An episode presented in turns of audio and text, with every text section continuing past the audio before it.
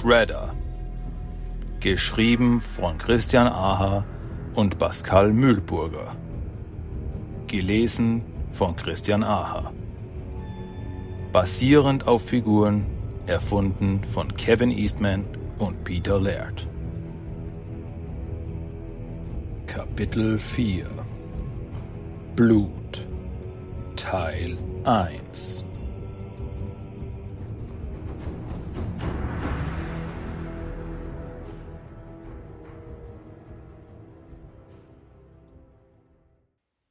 Tenshis Augen funkeln beim Anblick der Sterne am dunklen Nachthimmel. Manchmal, wenn sie wie heute alleine ist, stellt sie sich vor, dass die funkelnden Lichter dort oben kleinen Engeln gehören, die eines Tages zu ihr hinabsteigen und sie mitnehmen werden. An einen schönen Ort. Einen Ort, der nicht dieser ist und wo sie nicht immer wieder die lauten Stimmen ihrer Eltern hören muss, die sich böse Dinge zurufen. Das tun sie oft. Und auch heute ist es so. Tenshi schließt die Balkontür und dämpft so die hasserfüllten Laute. Dann lehnt sie sich auf das Geländer und starrt wieder nach oben. Bitte, liebe Engel, holt mich hier weg. Das laute Klappern eines Mülltonnendeckels lässt sie ihren Blick sinken. In der kleinen Gasse unter ihr stehen drei Männer. Einer groß und breit, ein anderer klein und schmal, und der dritte im Bunde sticht durch seine blauen Haare heraus. Der Große wird von dem Blauen unsanft auf den Kopf gehauen. Geht's vielleicht noch ein wenig lauter, du Einfallspinsel? ertönt eine gehässige Stimme. Sorry, Boss, entschuldigt sich eine zweite, etwas dümmlich klingende Stimme. Der Fleischberg ist sogar zu blöd, um geradeaus zu laufen, lacht der Dritte hämisch. Der Tonfall der Dreien ist genauso fies wie der ihrer Eltern. Vielleicht reden Erwachsene mal einfach so miteinander.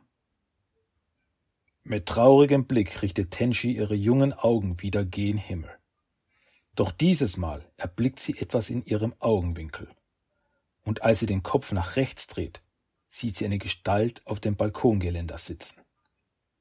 Eine Person, deren Körper komplett in Schwarz gekleidet ist. Im ersten Moment ist das kleine Mädchen starr vor Schreck. Doch dann kommt ihr ein weiterer Gedanke. Ist er vielleicht einer der Engel, die mich holen kommen? Sie lächelt und möchte zu ihm gehen. Doch der Engel hebt nur langsam einen Finger an seine verhüllten Lippen. Dann wirft er in einer schnellen Bewegung ein merkwürdig glitzerndes Pulver direkt in ihr Gesicht. Die Kleine reibt sich kurz die Augen, und als ihr Blick wieder klar wird, ist der Fremde verschwunden. Bitte, bitte komm zurück und hol mich von hier weg. Johnny Yen geht den Kopf noch einmal die Zahlenkombination für das Zahlenschloss an dem Aktenkoffer in seiner Hand durch. Er hat von Natur aus ein eher unzuverlässiges Gedächtnis, was Zahlen angeht, und er hofft inständig, dass er heute wenigstens die vier Ziffern abrufen kann. Er sieht die Schlagzeile schon vor sich.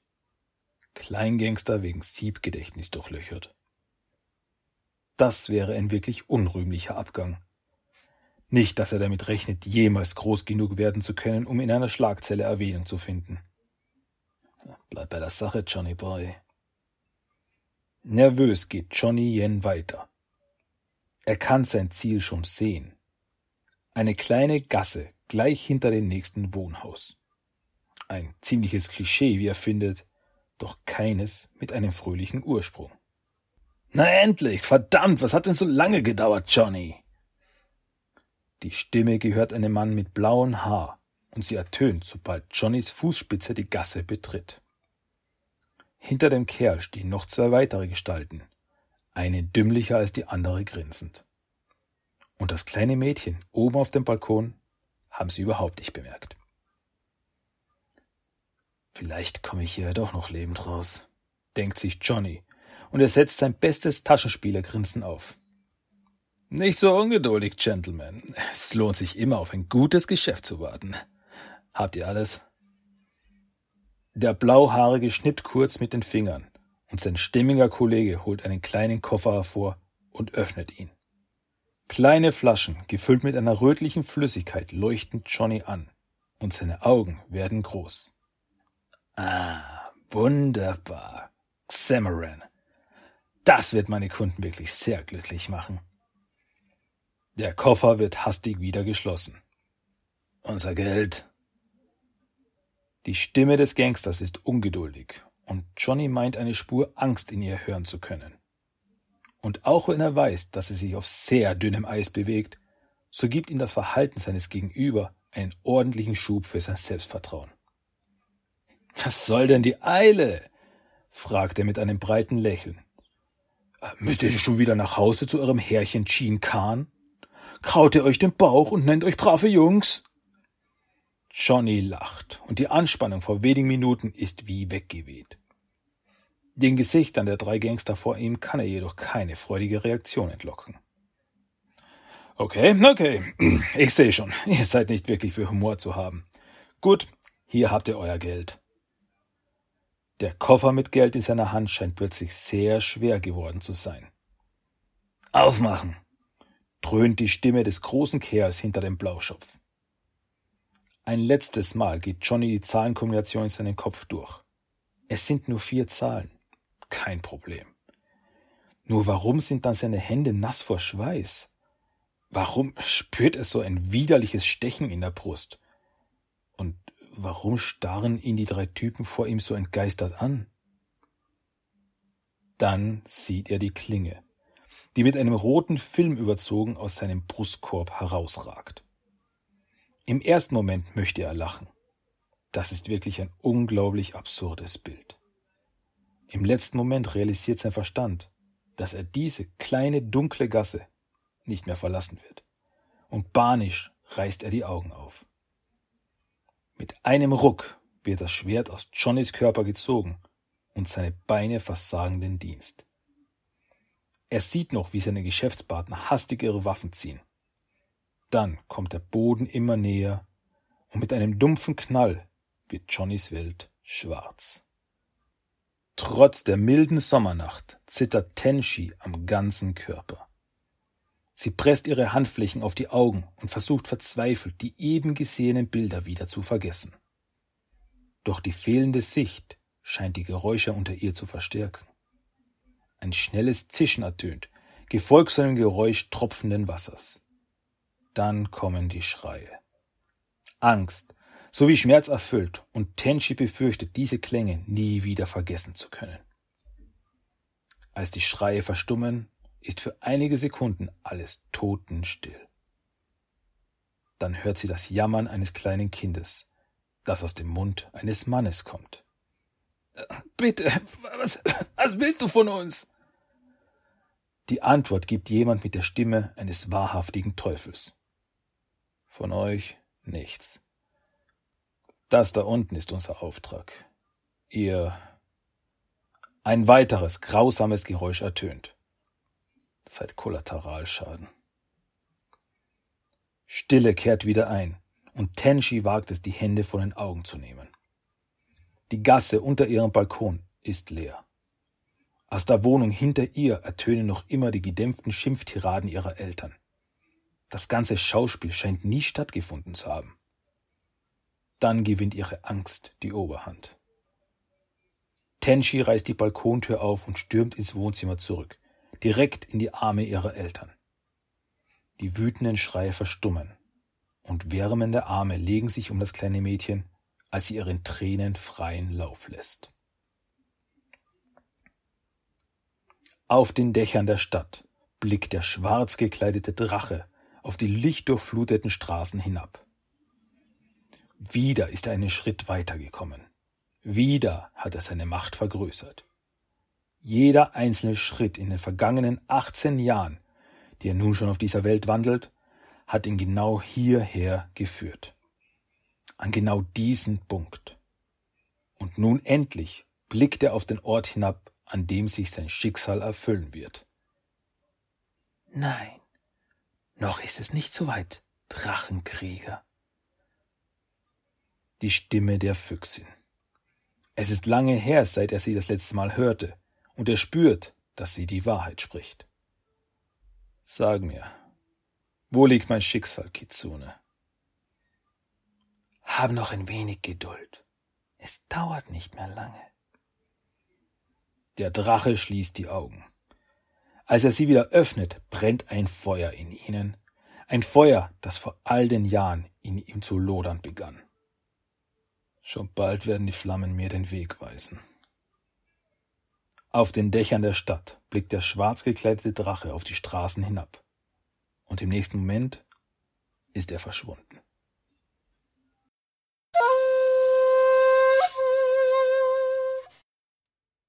Dorf Chihaya. Einige Tage später. Ein wirklich schöner Tag heute, nicht wahr, Saki? Die einstmals starke und gefasste Stimme hat in den letzten Jahren an Kraft verloren. In Oroku Sakis Ohren klingt sie nur noch alt und gebrochen. Und auch das leichte Humpeln, das Masato gut zu verstecken versucht, zerstört das einst stolze Bild des Meisters. In der Tat, Meister, antwortet Saki. Ich hoffe, du weißt, dass das ganze Dorf sehr stolz auf dich ist. Du bist der beste Ninja geworden, den ich je ausbilden durfte. Saki hört die ehrlich klingenden Worte und lächelt milde. Doch durchschaut er die Scharade des alten Mannes. Masato würde in Saki nie das sehen, was er einst in Nagi sah. Dieser Platz würde nie wieder ausgefüllt werden können. All mein Talent verdanke ich nur eurer Ausbildung, Meister. Ein trauriges Lächeln umspielt die faltigen Gesichtszüge. Nein, mein Junge, dein eiserner Wille und deine eigene Kraft haben dich so weit gebracht. Und und ich hoffe, du weißt, wenn er dich jetzt sehen könnte, dann dann wäre er ebenfalls sehr stolz auf dich, Saki. Sakis Miene ist keine Emotion abzulesen. Wieso wolltet ihr mich sehen? Wohl nicht, um in der Vergangenheit zu schwelgen. Für ein paar sehr lange wirkende Sekunden verweigert Masato Saki eine Antwort. Die Augen, die schon so viel von der Welt gesehen haben, blicken auf etwas in der Ferne, das nur sie sehen können. Dann endlich findet er seine Stimme. Nein, Saki, du hast recht. Sieh dich um. Nicht nur du, nein, auch das ganze Dorf ist in den letzten Jahren gewachsen. Es leben so viele Menschen unter dem Schutz des Foot Clans wie nie zuvor und es werden täglich viele neue Ninja ausgebildet. Um es kurz zu machen, der Clan möchte expandieren. Saki blickt Masato fragend an. Wie meint ihr das? Der Rat der Weisen hat zu mir gesprochen. Sie sind der Meinung, dass die Zukunft unseres Clans nur bestehen kann, wenn wir uns der Zeit anpassen. Wir müssen weiterdenken. Über die Grenzen dieses Dorfes hinaus. Oder vielmehr über die Grenzen dieses Landes. Und um dies zu ermöglichen, benötigen wir unsere besten Ninja Saki. Und dein Name wurde besonders hervorgehoben. In Sakis Kopf beginnt ein Sturm zu toben. Wieder ist die Stimme des Meisters von falschem Stolz erfüllt. Doch darauf achtet er nicht wirklich. Vielmehr konzentriert er sich auf die Gelegenheit, die ihm gerade offenbart wurde. Ihr sagt also, ich soll das Dorf verlassen? Ich war immer ehrlich zu dir, Saki. Also sei nun auch bitte ehrlich zu mir. Es gibt nichts in diesem Dorf, das dich noch hier halten würde, mein Junge. Die Antwort wird mit traurig klingender Stimme vorgetragen. Saki durchschaut auch dieses Schauspiel und ballt die Faust. Auf diesen Moment hat er lange gewartet. Was ist mit Margie? fragt er, bemüht nicht bei der Erwähnung dieses Namens spucken zu müssen. Ich weiß um euer Verhältnis zueinander. Dein Vater kann auf sich selbst aufpassen. Und kein Vater sollte seinem Sohn im Wege stehen, wenn dieser die Möglichkeit bekommt, sein Potenzial zu entfalten. Bei diesen Worten wendet sich Masato Saki zu und legt dem jungen Mann sanft eine Hand auf die Schulter. Dies ist eine große Chance für dich. und eine unglaubliche Ehre. Und wenn du ehrlich zu dir selbst bist, dann wirst du sehen, dass du hier niemals Frieden finden wirst. Noch immer kann ich den Groll in deinem Herzen spüren. Die Hand auf Sakis Schulter drückt fester zu, und Saki meint, in den trüb werdenden Augen des alten Mannes vor ihm so etwas wie Angst sehen zu können. Flüchtig und doch offensichtlich. Du kannst die Vergangenheit nicht ruhen lassen. Und solange die Erinnerung an das Geschehene dich noch umgibt, wird sich das niemals ändern. Saki greift nach Masatos Hand auf seiner Schulter und löst sie von sich. Emotionslos blickt er den Alten an und dreht sich dann um. Verzeiht doch, ich muss nun gehen. Bitte, Saki. Was passiert, kann nicht ungeschehen gemacht werden. Du musst den Kreis durchbrechen, der deinen Hass schürt. Erst dann wirst du wieder in der Lage sein zu lächeln. Saki setzt langsam einen Fuß vor den anderen. Vielen Dank für diesen Rat, Meister. Masato erwähnt noch etwas, doch Saki ist nicht in der Lage, die Worte zu verstehen. Sein Verstand dreht sich nur noch um das vor ihm Liegende. Alles läuft genauso ab, wie er es sich vorgestellt hat. Schon bald werden sich all die Jahre harten Trainings endlich auszahlen. Schon bald werden die Albträume aufhören. Schon bald wird er in die Stadt aus Licht eintauchen.